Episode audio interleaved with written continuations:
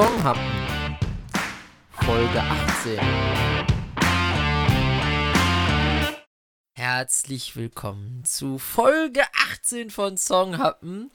Und ich erspare mir den Vollständig äh, Volljährigkeitsgag und begrüße stattdessen zuallererst mal Marius, der mit mir dieses feucht-fröhliche Jubiläum feiert. Hallo Marius. Hey, wir dürfen saufen. Uh.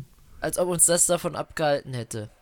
Jetzt dürfen auch während. Bis 18 kein, kein Schluck. Jetzt dürfen auch während der Folgen trinken. Juhu! Ich hole mir ein Selters hundertprozentiges Wasser. Natürlich tun wir das nicht. Und äh, wobei heute der Song lädt er dazu ein. Ich sag mal so, ich hab den, äh, der gehört zu der Kategorie Songs, die ich betrunken beim Firmenkaraoke auf der Weihnachtsfeier aufgeführt habe. Und äh, die Rede ist heute von Pulps Disco 2000.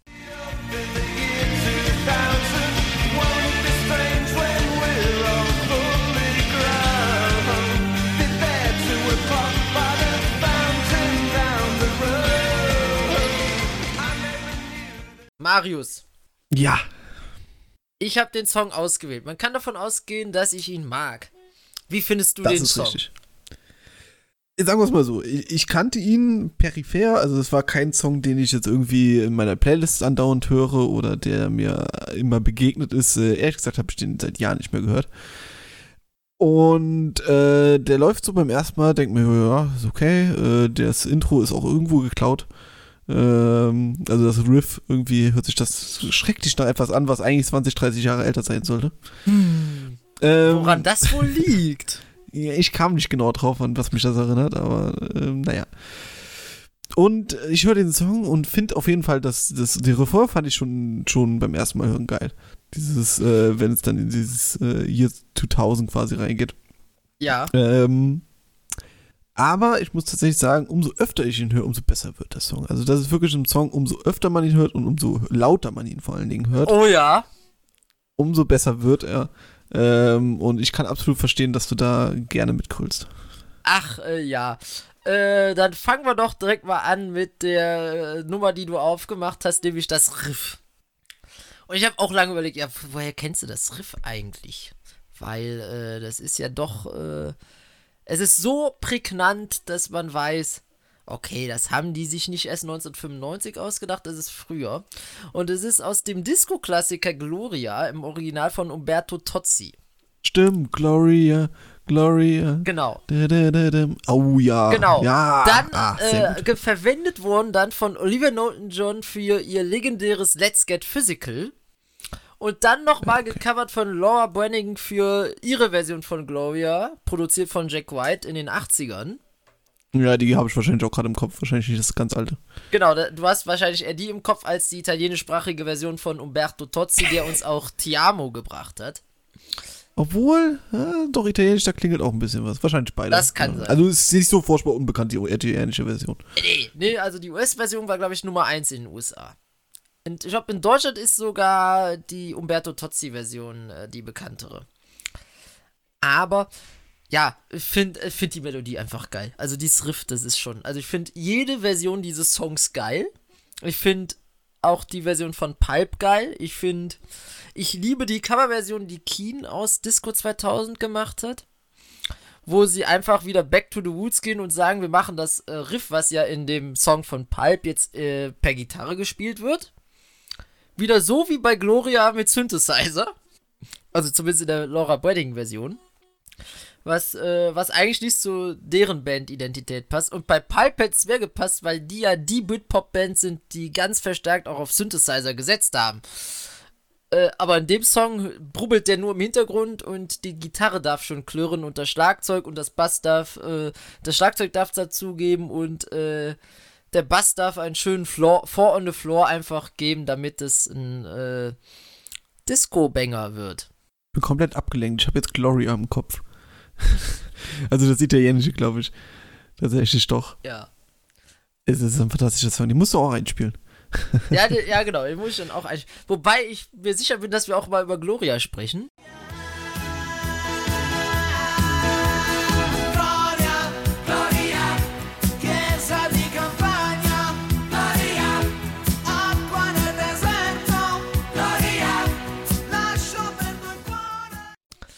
Ja, in fünf Jahren.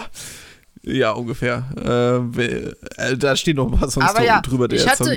Der Song ist mir ähnlich wie, ähnlich wie, wie Disco 2000, habe ich den Song auch seit Jahren nicht mehr gehört. Und kennst du diesen Moment, wenn du den Song nach Jahren hörst? ja, Und total. es dann so Klick, Klick macht und sich denkt, Total. boah, den Song musst du öfter hören. Ja. Und auf dem Weg von, oder wo der Song gespielt wird, entweder er läuft im Radio und du hast ganz schnell die Shazam-App äh, gedrückt. Mhm.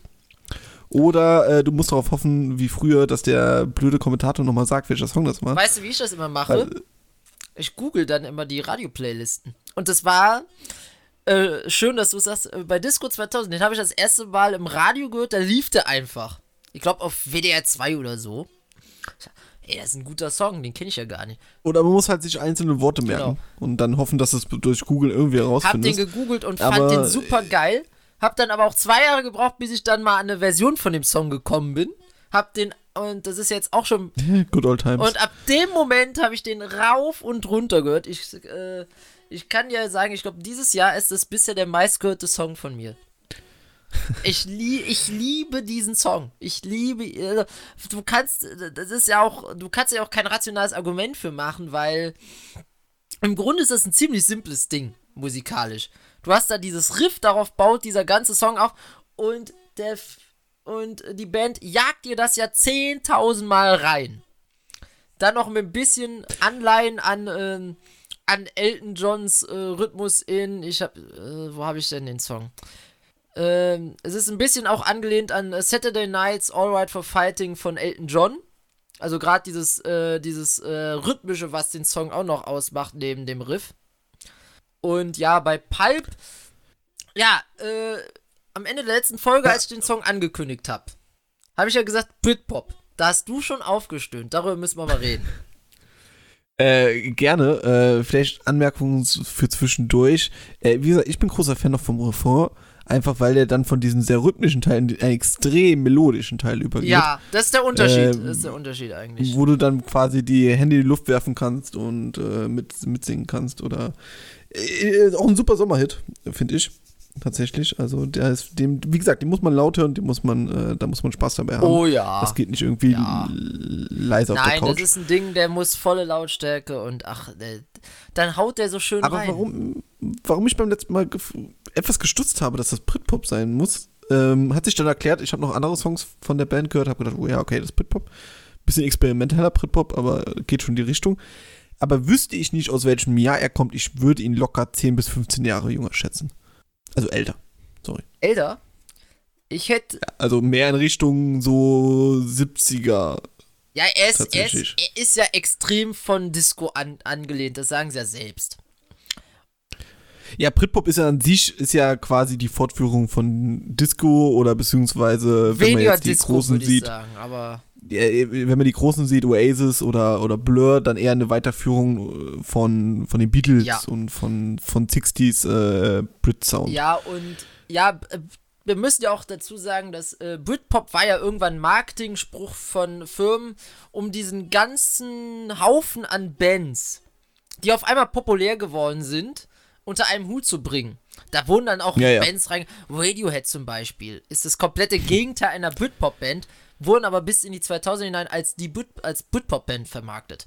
Und Pulp ist ja das ähnliche. Die Band gab es 1978 schon, hat dann mehrere Wechsel durchgemacht und ab Anfang der 90er hatten die so langsam so einen Aufstieg. Erst in der Indie-Szene und dann mit dem Different Class-Album haben die den Mainstream übernommen und äh, waren dann in Großbritannien so für ein Jahr lang die Band, die alle die geil finden, die sagen, nee, Oasis und Blur, nee, das mag ja jeder, das ist ja zu einfach. Aber Pulp, das ist die Band, Leute, das ist die Band. Und äh, woran liegt das? Ja, weil, ähm, weil sie meiner Meinung nach deutlich gewagter sind in ihrer Musik als die anderen beiden. Also, äh, während Blur und Oasis immer ausgegeben haben, sie machen Kunst aus drei Akkorden, war das bei Pulp für mich immer der Fall. Ja, sie waren abwechslungsreicher Genau. auch. Also gerade wenn man jetzt der meistgestreamte Song bei Spotify ist Common People, ähm, kann man sich ja gerne mal anhören. Ist Komplett was nicht anderes. Viel, hat nicht viel zu tun mit, ähm, mit, mit äh, Disco 2000 tatsächlich. Nee. Ja. Und so ist das gesamte Öffre, vor allem auch Different Class, was ja als Meisterwerk gilt. Also, fragst du, Das ist der Albumtitel mal ähm, Programm. Äh, Ja, äh, der bezieht sich natürlich aber eher auf das Klassensystem und der gute Ja, schön, aber trotzdem. äh, Jarvis Cocker war ja äh, der Sänger, der war ja eigentlich die ganze Zeit so ein Nerd und auf einmal wurde der, in, als Pipe durch die Decke ging, war das auf einmal das Sexsymbol. Es ist komplett absurd, wie, wie populär diese Band dann auf einmal wurde mit diesen zwei Songs. Es waren auch wirklich nur diese zwei Songs. Es waren Common People und Disco 2000. Und äh, äh, äh, auf einmal war, war Pulp die, das Ding. Also, äh, der Musikexpress hat getitelt, sie waren mal eine, sie waren die kürzeste, coolste Band der Welt. Und ich finde das so faszinierend irgendwie. Und in dieser Song, ich, ich, ich liebe ihn über alles. Ich liebe ihn über alles.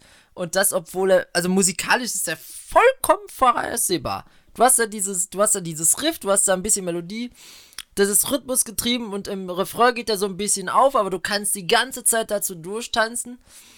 Er ist eigentlich musikalisch auf der einen Seite zehn Jahre vorher mindestens und auf der anderen Seite hat er diese ganzen Bands, die Mitte der 2000er waren, komplett inspiriert.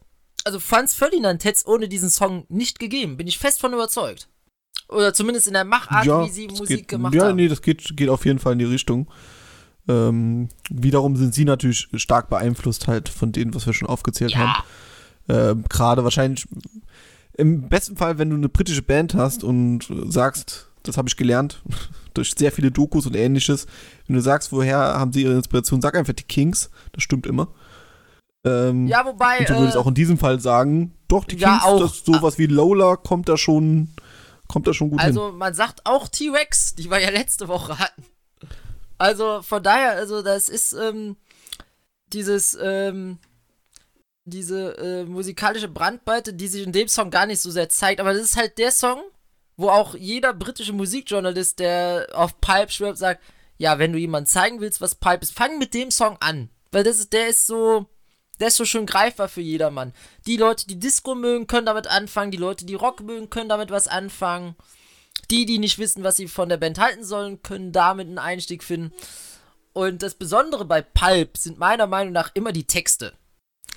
ja, der Text ist schön. Der Text ist ja, wirklich eine wunderbare Ode an äh, die an die von Hormonen getriebene Jugend.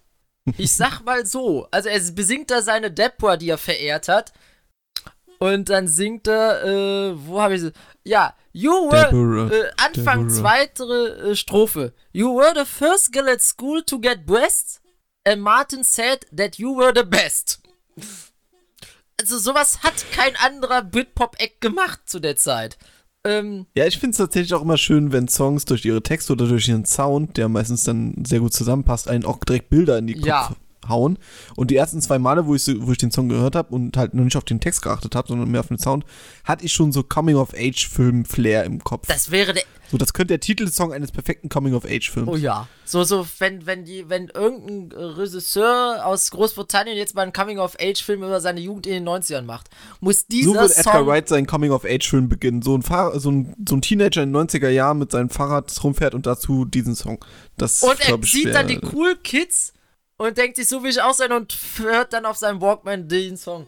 Edgar, Ja. wir haben deinen nächsten Film gepitcht. Du, wir brauchen, gib uns freie Tickets für deine Premiere, dann passt Genau. das. Ja. und die, also Sex und Jugendsex und sowas und es ist halt das Thema der großen Songs. Sie waren auch gesellschaftskritisch, deswegen auch Different Class. Das Lustige ist, also Richard äh, Jarvis Cocker, übrigens, der ist auch über Ecken mit, äh, mit äh, Joe Cocker verwandt. Ja, das wollte ich noch fragen. Ja, äh, der Joe Cocker hat sogar mal auf ihn als Kind aufgepasst, kein Witz. ähm, äh, Ja gut, bei solcher Verwandtschaft. ja, und Äh, Jarvis gilt als einer der, äh, der Middle Class, hat sich aber immer eher der Arbeiterklasse zugehörig gefühlt und erzählt quasi in diesem Album mit Texten, die eigentlich eher der Arbeiterklasse entsprechen. Weswegen er auch eher für Oasis gehalten hat, als auch für, als für Blur. Und es ist bekannt, dass ähm, Liam Gallagher großer Pulp-Fan war. Der zum Beispiel gesagt, Common People sollte allein aufgrund des Textes jede Woche auf Platz 1 stehen. Es, äh, also, dass es da noch eine gewisse äh, Combo gab. Ja, leider war die Zeit äh, sehr begrenzt, Ja. in der sie quasi großes Schaffen hatten. Leben, glaube ich, alle noch. Ja, ja, die leben alle noch, aber die haben alle, also die haben dann, äh, die hatten dann noch ihre zweite Luft dann mit Comebacks dann auf Glastonbury und so, aber auch nur mit den alten Hits. Es ist äh, schade, es war eine sehr kurzlebige Ja Periode. gut, es, Musik. ist natürlich auch sehr, ist natürlich auch sehr verlockend, wenn du so große Hits, also wenn du für eine kurze Zeit sehr berühmt warst und dann wieder komplett abgetaucht bist. Du kannst einfach alle paar Jahre dein Comeback feiern, gehst mit den alten Songs auf die großen Festivals, tust mal wieder deine, deine Millionchen machen und verschwindest dann wieder für Ach, Jahre. das ist doch schön. Und, Es sei ihnen gegönnt. und apropos verschwinden, ich würde diese Folge gerne abschließen, aber mit einem Zitat von Jarvis Cocker und ich finde es so schön. Ich würde niemand vertrauen, der noch nie in seinem Leben Drogen genommen hat. Ich weiß aber auch nicht, ob ich jemand vertrauen würde, der jetzt gerade welche Intus hat. Schlauer Mann. Und damit verabschieden wir uns für heute. Und äh, vergiss nicht liken, abonnieren und unsere Instagram- und Twitter-Seite besuchen und so ein Kram. Ihr kennt das ja. Ich hoffe, ihr, ihr hattet Spaß. Macht er sowieso nicht. so, Na, ich sehe ich seh Scholz schon an. Macht er sowieso ja, nicht. ich hoffe, ihr hattet so viel Spaß wie wir jetzt bei der Aufnahme und beim Hören des Songs. Und hört euch diesen Song an, er ist geil. Ende. Hast gehört, ich hab's mal mit, äh, mit umgekehrter Psychologie probiert. Ja, ich hab's gemerkt. So, und jetzt aber, adios. Ciao, ciao.